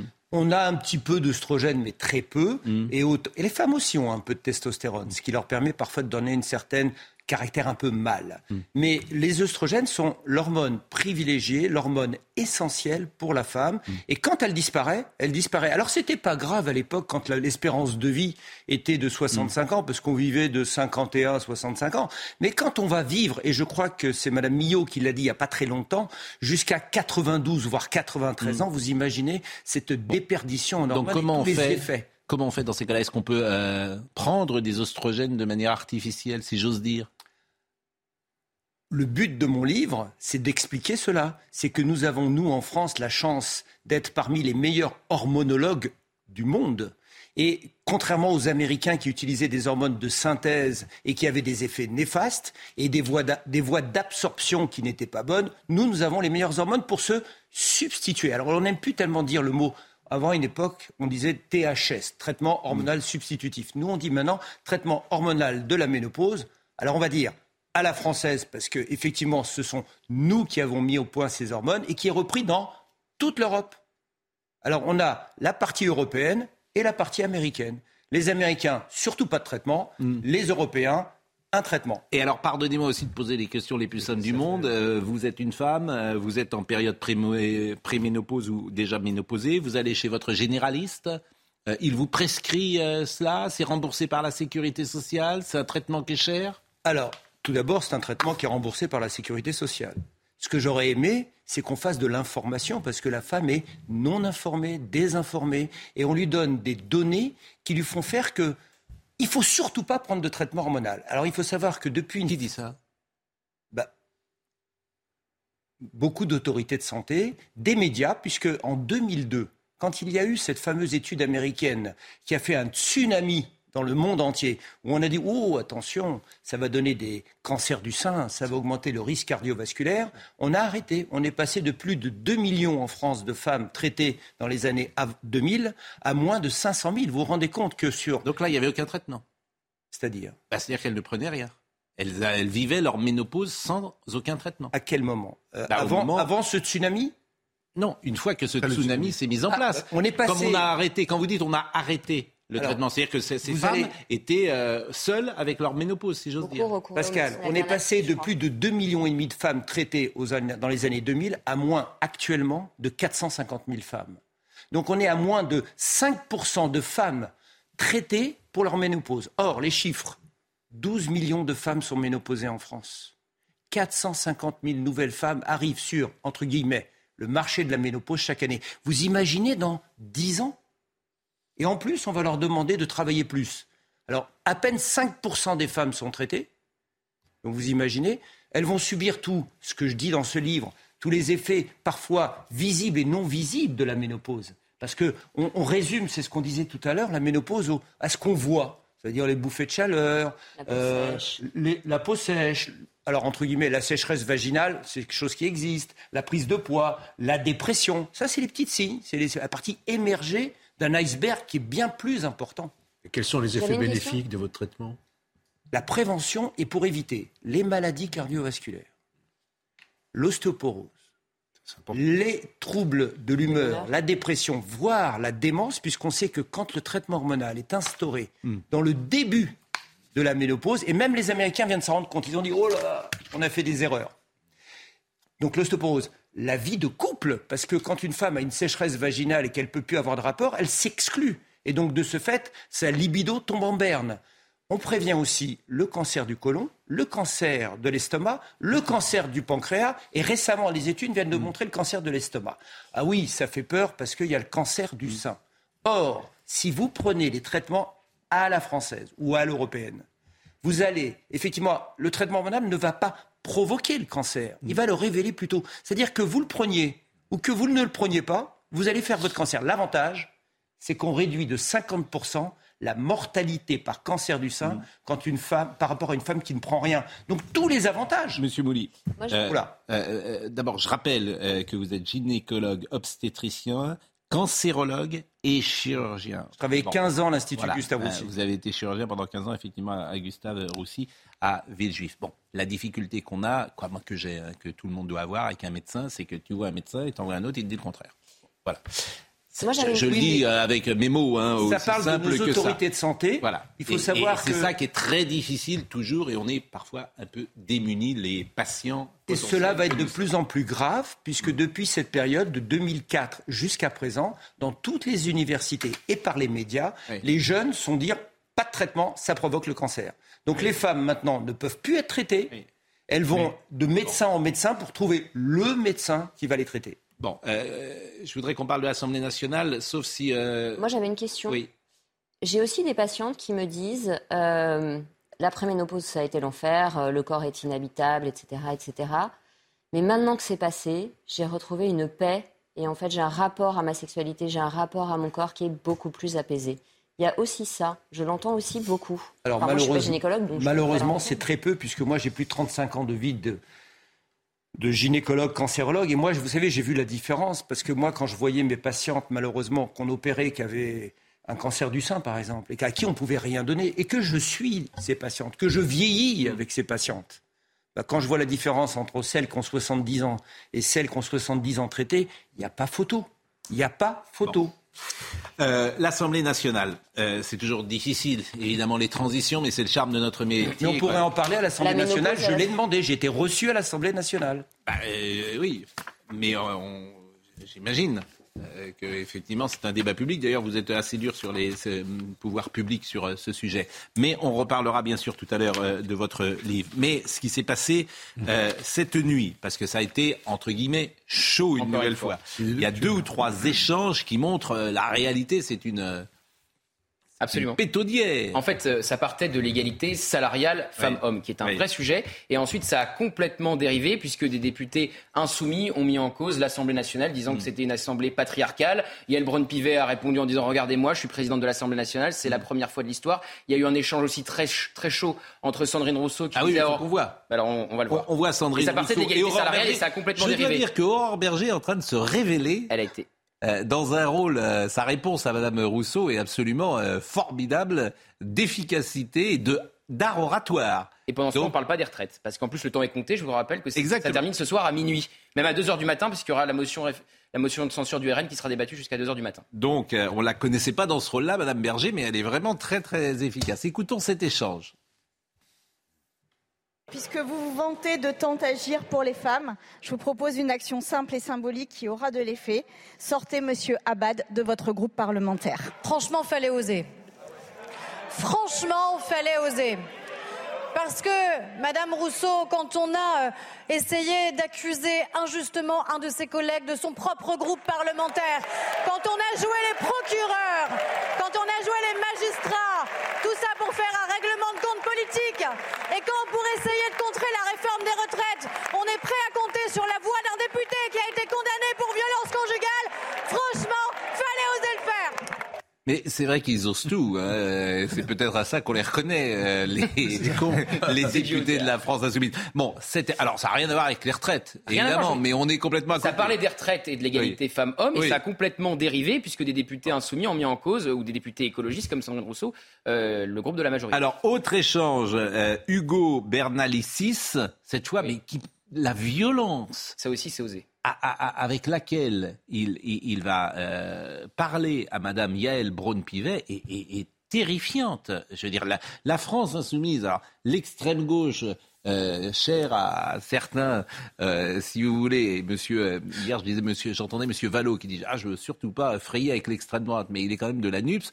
Que je sache, euh, les députés du Rassemblement national, depuis des semaines, euh, se comportent de manière assez... Très discrète. C'est l'un des inconvénients du, du Ah bah, de comportement façon, de la France insoumise. Ah ben, c'est-à-dire que s'ils parlent, les- c'est pas bien, et s'ils parlent pas, c'est encore pas bien, les députés. Enfin, il faudrait qu'ils n'existent pas pour certains, les députés du Rassemblement national. Parlez d'un Mais- monde, mais- parlez d'un monde idéal. écoutez, écoutez cet échange, cet échange. Qui-. Mais là encore, si c'était un député du Rassemblement, s'il vous plaît, Monsieur Bouli, pas de ça. Là, ça là, existait. euh, euh, pas de digression. parce que, hein, autrement. Euh, Pas une digression. Pascal, quand Olivier Dussopt a dit à Sandrine Rousseau arrêtez de me haranguer, je le cite, elle lui a répondu vous êtes un sexiste. Donc là, Oui. vous imaginez si ça avait été l'inverse? Mais, mais je vous assure, ça serait. Mais, mais- mais Laurent Geoffroy, il serait sur la table en disant la bête immonde, regardez-les, les gens de, droite, de l'extrême droite, ils veulent piquer le Même si ça venait du C'est pas un gouvernement. peu- C'est pas un peu caricatural Un peu. Un Même peu, si ça venait du gouvernement. On a le droit. Oui, oui, allez. Bon, écoutez Vous faites cet ça tous les échange. jours, vous. Écoutez Quelle cet paresse échange. intellectuelle cette réponse. Vous pouvez rigoler, Madame la Présidente. Moi, ça me fait pas rire. Je vais vous dire pourquoi ça me fait pas rire, Madame la Présidente. Parce que il se trouve qu'il y a une drôle de coïncidence. À chaque fois que vous présidez la séance, il y a des, inci- des incidents. À chaque fois. C'est quand même étrange. Moi, je pense que vous n'êtes pas présidente de l'Assemblée nationale, que vous êtes un agent provocateur. En vertu de l'article 70, alinéa 3, je trouve déplorable que le groupe LFI et la NUPS, qui nous fait des jérémiades constantes sur le féminisme, que M. Bernalicis insulte notre présidente comme il l'a fait à l'instant. C'est une honte. Quand on défend les femmes, on ne s'attaque pas à la présidente. Les scènes tumultueuses, c'est vous qui les faites. Madame Rousseau, constamment. Vous êtes minable. C'est insupportable. Alors, elle rigole, euh, Yael Braun-Pivet, parce que euh, Hugo Bernalicis disait qu'en gros, c'était la présidente et la présidence qui était responsable des débordements dans l'hémicycle. Donc, c'est osé, venant de la France insoumise, après Thomas Porte et après le député qui a dit à Olivier Dussopt qu'il est- était un, un assassin. Mais, mais je, ce qui m'étonne le plus, c'est même pas la France insoumise, c'est euh, euh, comment dire, euh, comment c'est traité dans l'espace médiatique. La clémence dont bénéficie la l'indulgence dont bénéficie la France insoumise. C'est- Clémence totale. C'est sidérant. La clémence totale. Et encore une fois, il y a Mais pas Madame de- Rousseau, elle a invité il y a pas partout. de- Personne partout. ne lui dit. Ah, vous- Partout. Mais, c'est de- incroyable. Et- pas- et per- et, et on la on reçoit. toujours les, les gens caricaturaux et pas les gens Mais vous avez vu, normaux, co- quoi. mais vous avez vu comment est reçu sur le service public Marion Maréchal ou Jordan Bardella. Les autres, euh, les autres. Vous avez vu comment ils sont reçus, comment on leur parle Mais non, mais ce que je voulais dire, c'est que les autres composantes de la gauche, on les invite pas. Ouais, voilà. On ne sait pas. Qu'est-ce si. que font les socialistes Mais moi, je l'ai invité, On- monsieur, on- monsieur. Mais vous, Vous- mais vous- vous, certainement, mais monsieur Vallot, il est- vous voyez bien ce que mais ils sont ensemble, La monsieur Vallot. provocation paye, c'est-à-dire que le- la- le- les France Insoumises fait de la provocation, ils passent à la télévision, ça Non, fait que les que autres monsieur- sont, les autres disparaissent. Non, mais Monsieur Faure, il est, il est invité, mais invité. Monsieur Faure, qu'est-ce que vous voulez que je dise? Parce il y a eu le congrès. Il y a- il y a eu le congrès. Pas celui qui, a- Non, qui il marque pas- le plus les que- esprits. Vous vouliez dire un mot sur la France insoumise, je crois, Marie-Estelle Dupont. Non, non, je disais que ça tuait le débat. Qu'effectivement, on est dans le grotesque et ça fait, diver- ça fait diversion fou, sur les euh, vrais pardon, sujets de fond. Alors ça fait rigoler tout le monde parce qu'on se dit Sandrine Rousseau devrait s'acheter un Becherel, mais euh, c'est pas très drôle. Ce qui est, ce qui est, ce qui est fou, pardon, parce que j'ai dit hier soir, ce qui est fou, c'est que à quel point euh, il y a l'ordre dans la rue et il y a le désordre à l'Assemblée nationale. Oui. Ça, Ouais, tout à fait. c'est ce que vraiment tous les Français. Et et il y a vraiment, euh, il y a vraiment euh, deux, élé- deux éléments. C'est-à-dire qu'il y a euh, une, une, euh, le retour des syndicats, il y a une responsabilité, il y a une ligne berger, et puis il y a le PS qui, à l'Assemblée nationale, s'est perdu complètement pour toujours avec la NUP. Voilà. Bon, c'est aujourd'hui. Alors finalement, l'article 7, le Ah bah. fameux article 7, est-ce qu'il sera examiné en séance On n'a même pas débattu de l'article 3, Pascal. Il reste l'article 3, 4, 5, 6 avant Donc de faire le 7. aujourd'hui- Mais est-ce que ça va être prolongé samedi et dimanche Alors, a priori, non. Les débats vont s'arrêter à minuit. Ça va être prolongé jusqu'à 2 heures du matin pour euh, débattre de la motion de censure c'est c'est pas du RN. Et pendant ce temps, donc, le temps est compté. Et pendant ce temps, on, on passe effectivement du temps à s'affronter dans l'hémicycle sur des sujets qui ne sont pas essentiels et qui ne sont pas euh, le sujet euh, des retraites. En vous tout cas, euh, euh, c'est-. Franchement, c'est l'amant. Et il reste donc euh, 2000 amendements avant d'aller à l'article 7, quasiment tous de la France insoumise. Et il y a un clivage au sein de LFI. Oui. Certains, comme François Ruffin, veulent retirer les amendements pour débattre de cet article 7. On rappelle ce que c'est, hein, l'article 7. C'est celui qui prévoit de décaler l'âge légal de 62 à 64 ans. Donc c'est le cœur de cette réforme. Et la ligne de Manuel Bompard et de Jean-Luc Mélenchon, qui a fait un tweet hier pour critiquer le PC, euh, eh bien, eux ne veulent pas retirer leurs amendements. C'est, c'est- Bon. c'est- c'est- pardon, c'est absolument essentiel parce que, et ça je voudrais avoir la- l'avis de Gauthier là-dessus, parce que euh, cet article 7, euh, il est possible que les, les LR, que des personnes LR ne le, ne le votent pas, une grande une majorité Ah au bah, sein du groupe si, LR. si le Donc- vote avait lieu aujourd'hui, il n'y aurait pas Pradier, par exemple. Oui, c'est Il n'y aurait pas important, la- les Non, soutiens mais de Pradier. important. Oui, mais important. Pradier, il, il- Mais- il y a c'est 62 important. votes LR. 61 même. 61. Bon, à combien vous estimez le nombre de députés qui voteront l'article 7 Alors il y a ceux qui pourraient s'abstenir et ceux qui pourraient voter contre. Je Bah, pense qu'il y aurait une quarantaine de députés qui voteraient pour. D'accord. Pourquoi je dis ça? Parce qu'il y a une motion. aussi Georges Fenech qui connaît euh, assez bien les LR une qu'il y a juste eu une motion votée. une majorité Question. Euh, oui, ça ferait une majorité. Ça ferait une majorité. Si effectivement euh, il n'y a pas de frondeur euh, au sein de Renaissance, Modem, etc. Mm. Et je dis pourquoi 40 Parce que euh, Éric Ciotti a fait voter une motion en bureau en début de semaine voilà. au sein euh, des LR et sa motion a été euh, adoptée à la quasi-unanimité. Mais en c'est faveur de les cet article 7, en électeurs du LR. Les- ils s'en fichent de leurs électeurs, les, les LR Mais euh, vous savez que Oui, oui, c'est très clivé. Selon l'IFOP, c'est Aujourd'hui- 54% contre cette réforme, donc 46 pour. Mais C'est très clivé. 15 ans qui ils sont- disent qu'il enfin, les électeurs. l'âge de la retraite. Ils- Non, mais les électeurs. Il y en a un sur deux qui est pour cette réforme. Donc, euh, mais majoritairement, ils sont contre. 54%, oui. Bah, Oui, euh, mais alors, pendant c'est- 15 ans, ils ont dit le contraire de ce que pensaient leurs Mais électeurs. oui, bah, vous avez jamais dit le contraire, vous, de ce que vous en fait- pensez ou de ce que vous dites? Ça m'arrive rarement. La stratégie des députés qui sont contre cette réforme des retraites, comme Aurélien Pradier, C'est de ramener les électeurs de Marine Le Pen au sein de LR. On va appeler euh, Noémie Schulz dans une seconde. Le blocage d'abord, est-ce qu'il y aura blocage ou pas le 7 mars? Bah, Nul le ne 7 mars, oui. Le 7 mars, Oui, ça va être bloqué. mais est-ce que ça La va question, euh, c'est est-ce que ça va continuer dans le temps? Est-ce que ça sera bloqué le 8, le 9, le 10 Bon. Euh, Le 7. Le docteur Bouli est avec nous euh, ce matin. Euh, ménopause, tout peut changer. C'est la solution que vous proposez. Je lis un, un passage de votre livre. Admettons que le gouvernement ne prenne pas la mesure du sujet ménopause. Les laboratoires le font-ils pour leur part? Non plus. Mais la raison est là bien moins excusable. Une femme entrant en ménopause a d'immenses possibilités de souffrir d'affections liées à son nouvel état. Et cela arrange Big Pharma car son métier n'est pas de vous guérir, mais de vous faire consommer. Voilà pourquoi promouvoir le THM n'est pas dans les plans des laboratoires. Enfin, franchement, ce que vous dites est terrible. Si c'est vrai. Pascal, vous avez une solution pour éviter 34 pathologies qui vont survenir tout au long de la vie de la femme. Et je rappelle que la ménopause commence à 51 ans et elle va jusqu'à jusqu'au dernier souffle. Et au fur et à mesure qu'on augmente l'espérance de vie de la femme, on voit apparaître des pathologies. On ne parlait pas d'Alzheimer, on ne parlait pas de sarcopénie, on ne parlait pas autant de l'ostéoporose, on ne parlait pas autant de tout ça. pas la ménopause, c'est la vieillesse. Non, Une question. Contrairement à ce que vous croyez, les études ont bien montré que quand on traitait par les, les œstrogènes, c'est l'hormone de la femme. Et c'est aussi pour le cerveau. Ils sont protecteurs et ils vont être trophiques, c'est-à-dire qu'ils vont développer le neurone. Et aussi bien pour l'homme, pour l'andropause, puisque vous voyez pas beaucoup d'hommes euh, qui sont, comment dire, Alzheimer, c'est plus des femmes. Et quand on a une privation en oestrogène, oui, quand on a une La proportion, vous la connaissez, Alzheimer? Alors, il faut savoir que l'espérance de vie de l'homme est de 79 ans, la femme 85 ans. Et vous rappelle, je vous rappelle que 5% des femmes sont traitées pour leur ménopause. Et la déficience en oestrogène peut provoquer cette atrophie cérébrale. D'accord, mais la, la proportion, vous la connaissez? 60, 40, Oui, 70, bon. Beaucoup plus. beaucoup 70, plus pour les d'accord. femmes. Euh, vous voulez poser une Oui, question, euh, Laurent Geoffrin Vous dites que les, les gens qui ne veulent pas de, de ces traitements, qui veulent les écarter, disent que c'est dangereux, des risques de cancer. Mais est-ce est qu'il y a des études qui vont dans un sens ou dans l'autre? Est-ce qu'elles ont été révisées, euh, publiées dans des, dans des revues sérieuses Alors, je vous Révisées invite- par des pairs, etc. etc. Alors, les, nos pères, malheureusement, depuis 2002, et j'en fais partie, n'osaient dire rien du tout. On restait entre nous et on disait, mais les Américains ont fait des mauvaises études.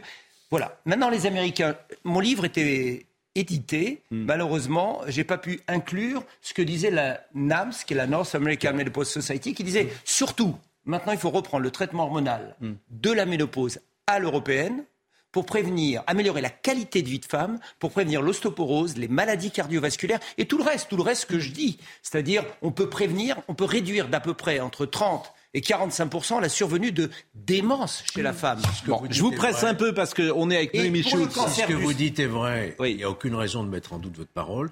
C'est un vrai scandale de santé publique. C'est pour ça Mais c'est pour ça qu'il fait ce, ce bouquin. Ça, vous avez bien compris pourquoi je l'ai Et l'Académie de médecine ne dit rien l'Académie La haute autorité de santé Mm. a pris des résolutions disant 2014, au moins 5 ans. Est-ce que vous pensez que la vie d'une femme s'arrête au bout de 5 ans? De 50 à 50 Non, je ne crois pas. Bon, euh, je vous presse un peu, pardonnez-moi, euh, mais on sera aussi avec Jacques Vendroux. On a beaucoup de choses à, à- à voir encore, à écouter. Euh, Noémie Schultz est avec nous. Euh, on suit le procès Erlanger, euh, cet euh, incendie euh, qui avait été euh, mortel et criminel. Euh, bonjour Noémie Schultz. Je crois qu'aujourd'hui, c'est l'accusé qui est à la barre. Qu'est-ce qu'on peut retenir euh, de sa déposition? Alors, elle, est à la barre depuis euh, un peu moins d'une heure, donc on en est vraiment au début des explications. On commence tout juste à aborder euh, les faits, mais c'est vrai que c'est la première fois, ou presque, que depuis le début de ce procès qui a commencé il y a euh, deux semaines, hein, il, y a, dix journées d'audience, Kessia Boularez va pouvoir être entendue vraiment sur les faits qui lui sont reprochés. Elle avait eu l'occasion le premier jour d'évoquer sa personnalité, son parcours de vie, jalonné de séjours en hôpital psychiatrique et d'addiction à la- l'alcool, à la cocaïne, à la, drogue. Depuis, elle a assisté à tous euh, les débats, attentive, mais on la voit aussi assommée par les médicaments de son lourd traitement, notamment des antipsychotiques, parfois luttant contre euh, euh, le sommeil. On l'a vu pleurer aussi parfois face aux, témoignages des rescapés, des, des, proches de disparus. Et donc, c'est à son tour de raconter sa nuit du 4 au 5 février euh, 2019, la dispute avec son voisin, le feu qu'elle allume avec des boulettes de papier, un morceau de tissu, une planche de bois, et puis sa fuite. Pendant longtemps, elle avait nié les faits avant de les reconnaître pendant l'instruction. Hier, un psychologue a expliqué que quand elle niait, c'était sans doute parce que le, le fait de reconnaître euh, risquait euh, un effondrement psychique. C'était trop violent pour elle de reconnaître les conséquences de ses actes. Elle a demandé pardon aux victimes. Elle a assuré qu'elle n'était pas dans son état normal, mais les psychiatres hier ont bien rappelé que son discernement avait été altéré, mais pas aboli. Merci Noémie Schulz et merci de suivre ce procès euh, avec nous. Lorsque nous commençons à suivre une affaire, nous allons toujours au bout de cette... Pardon Non, et je disais, et elle est sortie de, de Sainte-Anne six, six jours avant son passage à l'acte. Nous allons toujours Voilà, au, bout de, de, de- de cet événement et c'est ce que nous faisons euh, chaque matin quasiment avec euh, Noémie Schulz. Euh, le docteur Mouly est avec nous. Euh, ménopause, tout peut changer si vous nous rejoignez à l'instant. Et je rappelle qu'il est gynécologue obstétricien. Hier, l'Espagne, les députés espagnols ont voté définitivement une loi créant un congé menstruel pour les femmes souffrant de règles douloureuses. C'est une première en Europe qui a pour objectif, selon le gouvernement euh, de gauche d'ailleurs, de briser un tabou. C'est très intéressant d'ailleurs ce qui se passe en, en Espagne, ce pays qu'on dit très conservateur parfois, très catholique, et qui sur beaucoup de sujets est en fait très progressiste. Qu'est-ce que vous en pensez? Alors, j'en pense que c'est encore une politique de traiter les conséquences et pas traiter les causes. Parce que si une femme souffre, si elle a des règles abondantes, douloureuses, c'est parce qu'il y a quelque chose derrière. Et il y a deux possibilités pour une femme. C'est soit d'avoir un début d'endométriose, et donc il faut le prendre à la racine, soit d'avoir ce qu'on appelle de plus en plus et de plus en plus courant, un ovaire micropolycystique qui est dû à ce qu'on appelle les perturbateurs endocriniens. Donc on va encore faire une chose, c'est-à-dire on va donner des moyens pour traiter une conséquence alors qu'on ne remonte pas à la racine et qu'on n'essaye pas d'éviter aux femmes d'avoir des douleurs. Donc on va créer quelque chose. Ça n'empêche pas l'autre. Non, non, non. Je n'empêche pas. Mais vous pensez que euh, ces douleurs peuvent être vaincues dans tous les cas? Dans à peu près 90% des cas. 90% des cas, on a des moyens, Hmm. soit par des naturopathies et une hygiène de vie, une, des règles d'hygiéno-diététique, soit éventuellement par des pilules. On sait que par exemple les pilules qu'on a en Europe, qui sont maintenant avec des pilules aux hormones naturelles, vont réduire ces phénomènes. Euh, Bah, je suis contente de vous entendre parler du terrain parce que sur l'endométriose, moi je vois que mes patientes, en général, leur gynécologue leur donne essentiellement des antidouleurs qui ont quand même des effets secondaires ou finissent par proposer une opération, alors que moi j'ai une, une double formation avec la micronutrition et quand on propose euh, de désacidifier, d'avoir une alimentation adaptée dans les 10 jours qui précèdent le cycle, euh, etc., etc., et de désinflammer en fait l'ensemble de l'organisme, euh, les douleurs réduisent énormément et donc la consommation Vous d'antidouleurs avez également. tout à fait raison, il faut informer pour les mais les femmes connaissent pas leur corps, donc à un moment donné, Oui, mais il faut de l'information. informe les femmes aussi sur la Jacques. Vendroux va être avec nous. Je ne sais pas s'il est déjà là. Alors, je le dis chaque vendredi. Je ne sais pas ce que fait Jacques Vendroux. Et euh, Marine Lançon n'a pas le droit de me dire où il est. Vous vous rendez compte le, le- le- Je suis. Marine sait. Euh, Il passe, d'ailleurs, il me calcule même plus, Jacques Vendroux, il passe directement par Marine. Et j'arrive le matin, vendredi matin, euh, voilà, à 2h30 du matin pour travailler, bien sûr. bon, Marine est là depuis minuit déjà. Et je dis, bah, alors, qui Ah, j'ai pas le droit de vous le dire. Bon, euh, alors on va. En revanche, on a un générique, on a notre chanson. Et où est Jacques Vendroux? Pour Vendredi Vendroux, Mystère et boule de gomme.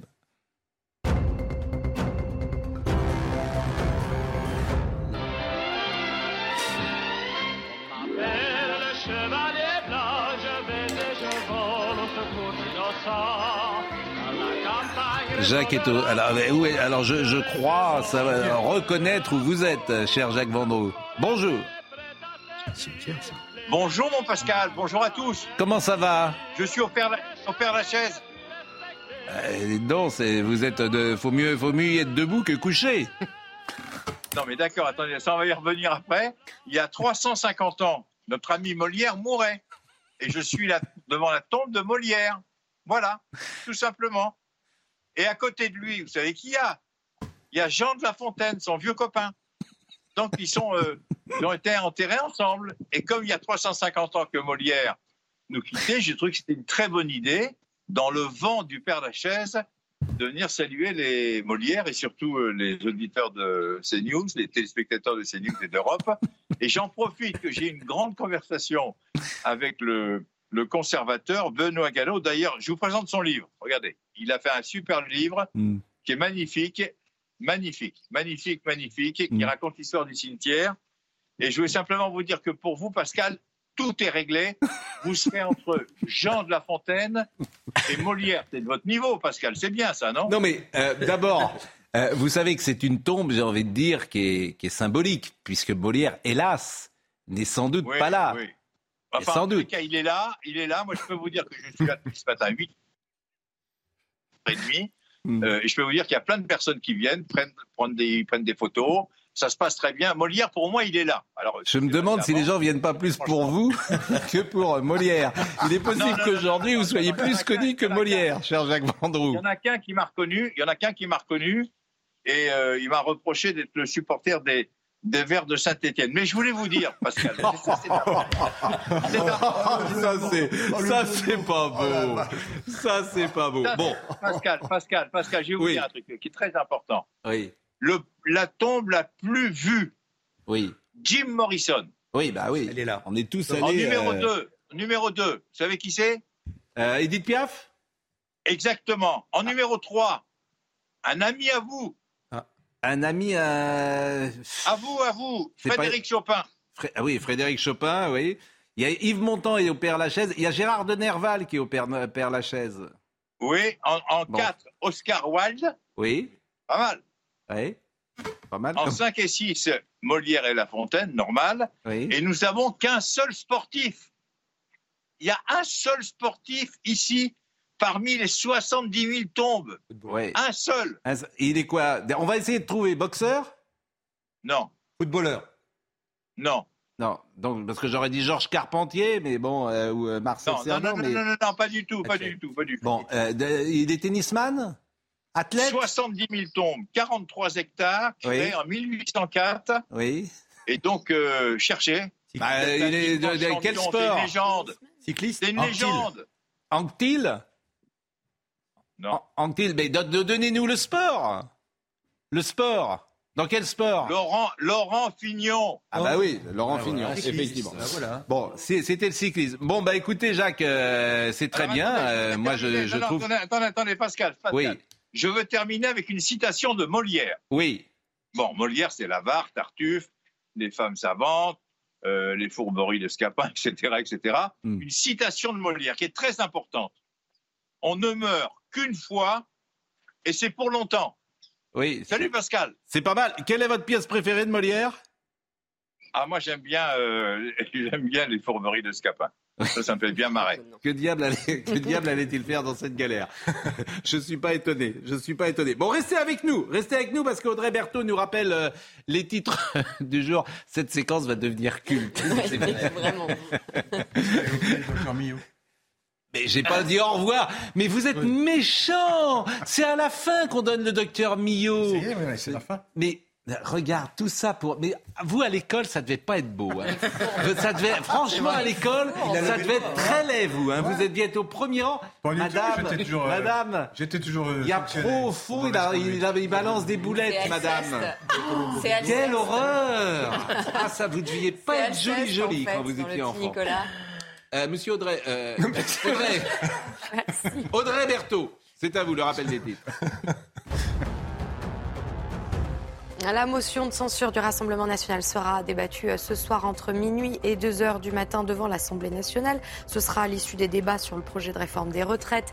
La première ministre Elisabeth Borne sera présente. Cette motion avait été déposée mercredi par Marine Le Pen. La hausse des prix à la consommation en France s'est établie en janvier à 6% sur un an. Elle a été alimentée par la hausse des prix de l'énergie et de l'alimentation. En janvier, les prix de l'énergie ont bondi de 16,3%. Ceux de l'alimentation se sont euh, envolés de 13,3%.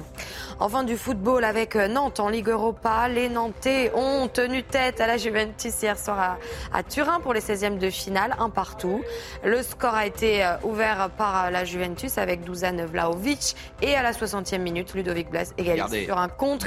Regardez, regardez le contre. Voilà. Regardez Blas. C'est qu'il est fait. Et comme il était pas Quel but, quel but de Blas. La Beaujoire va être en feu. La Beaujoire va être en feu euh, jeudi prochain. Euh, Labro, Philippe Labro, dimanche soir, 23h, l'essentiel chez Labro. Euh, il euh, rappellera la 48e, il nous rappellera qu'on est à quelques jours de la 48e cérémonie des Césars et il a invité pour euh, l'occasion Eric Nehoff, qui a dévoilé son favori pour le César du meilleur film, Eric Nehoff, qui est un t- très grand critique et écrivain du Figaro. Écoutons-le. Dans cette 48e édition, il y a un film, un des grands favoris, c'est L'Innocent.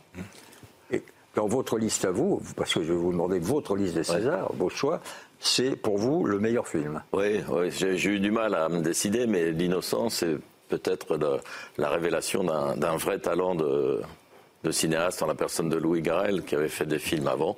Mais ça, c'est vraiment quelque chose euh, qui rappelle les, les meilleurs Lelouch des années 70. C'est à la fois un, un film policier, un film de famille et une comédie très très drôle avec des scènes qui sont mais vraiment tordantes et très très bien écrites. C'est une comédie, mais c'est aussi un polar. Oui, et puis c'est une histoire de famille, c'est très très bien écrit, et avec un tas d'acteurs qui sont épatants.